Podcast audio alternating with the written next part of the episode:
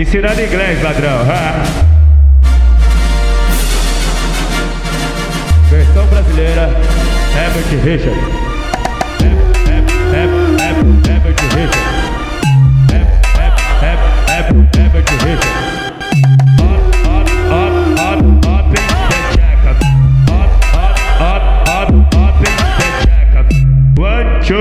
Okay, let's go.